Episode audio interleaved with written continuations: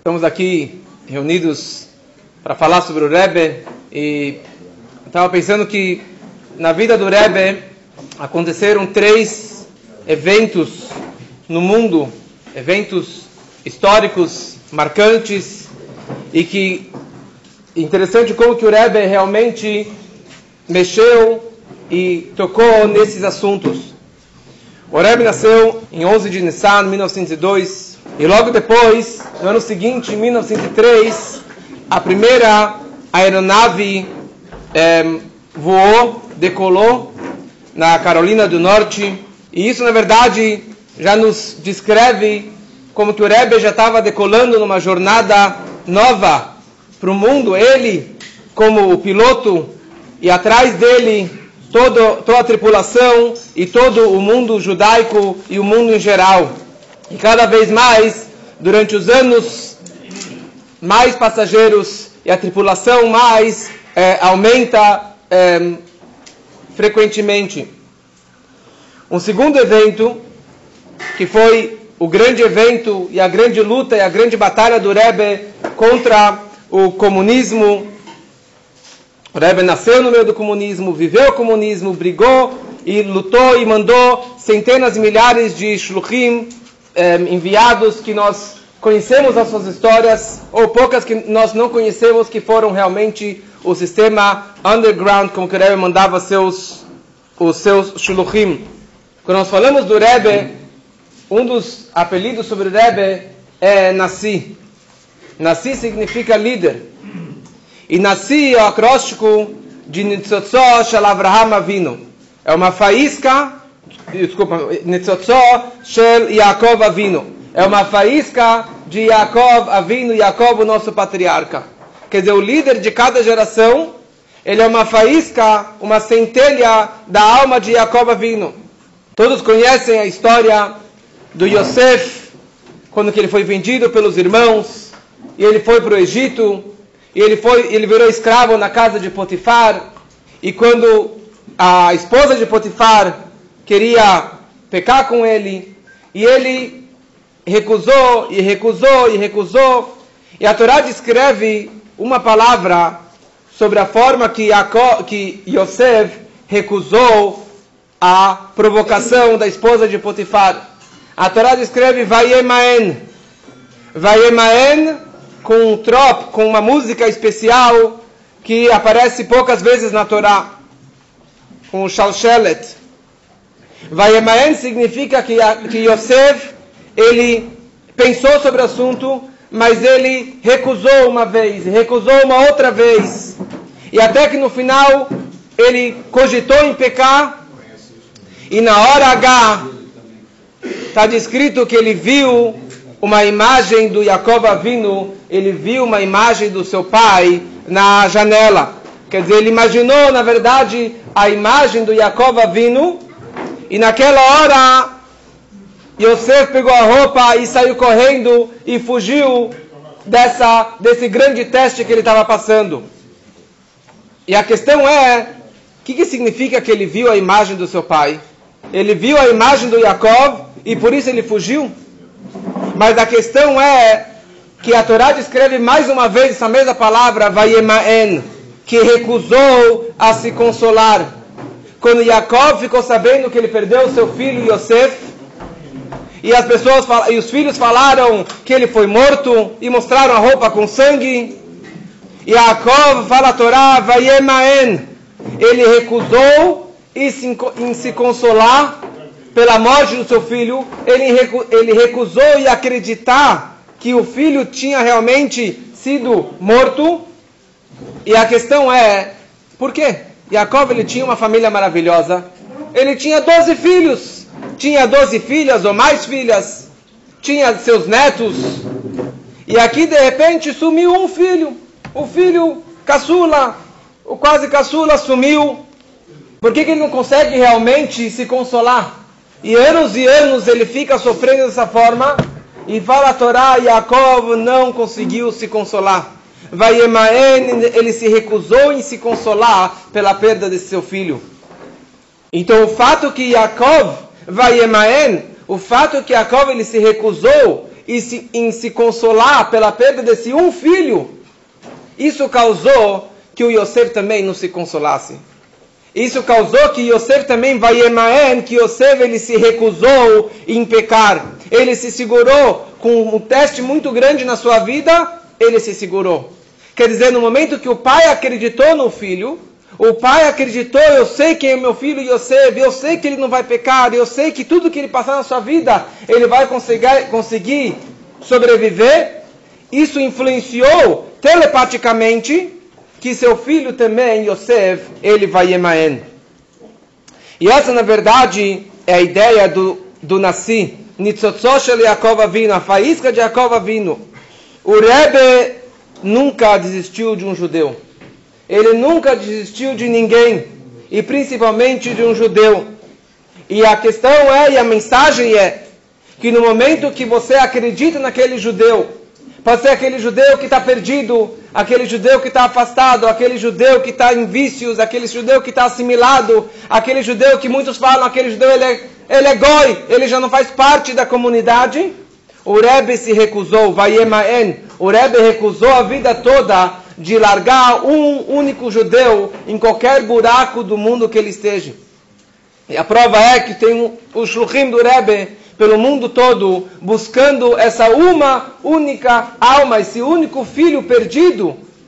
No momento que o Rebbe se recusa em se consolar, em deixar de acreditar naquele judeu, então o filho também vai acreditar. E o filho também vai emaen, e o filho também nunca vai se deixar ser levado pelo teste, pela assimilação e pelas dificuldades da vida.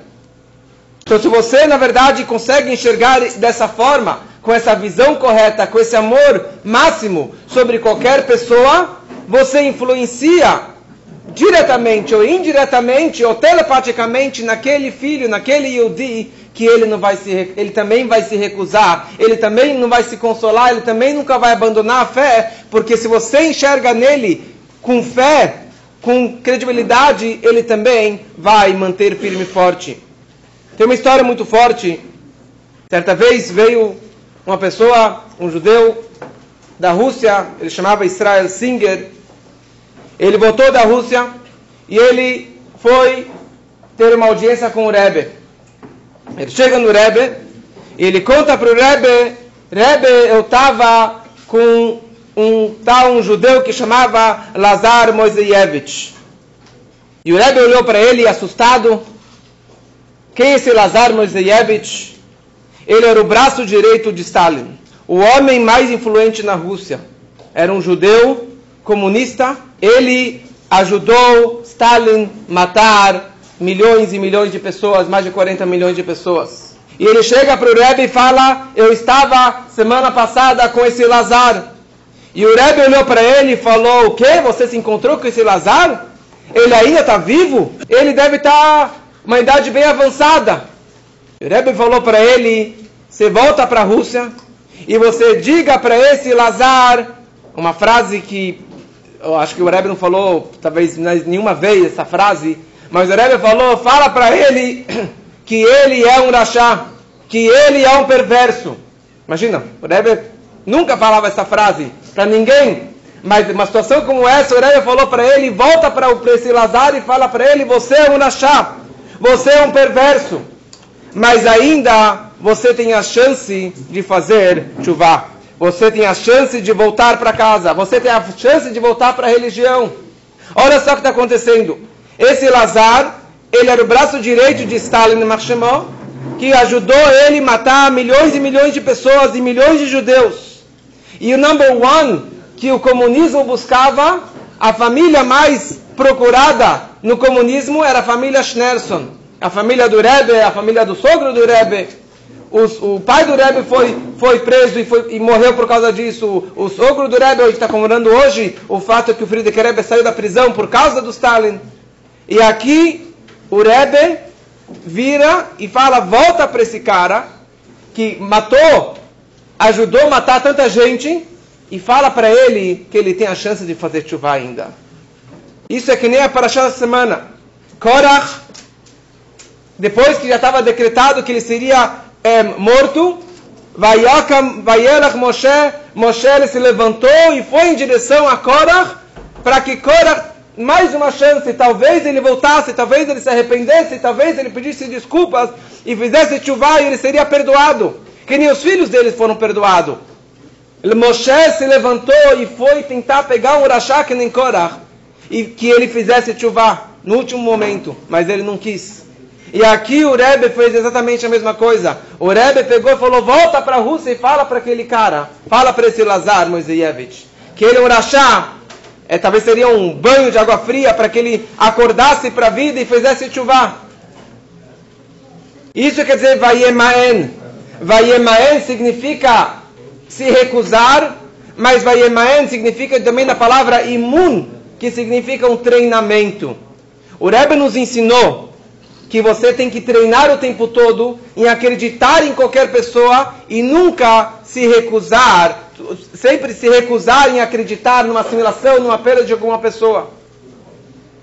E o terceiro evento histórico na vida do Rebbe foi o Holocausto. E a mensagem que o Rebbe pegou do Holocausto foi que a busca pelos judeus, por primeira, segunda, terceira, quarta geração de judeu, era um ódio incondicional.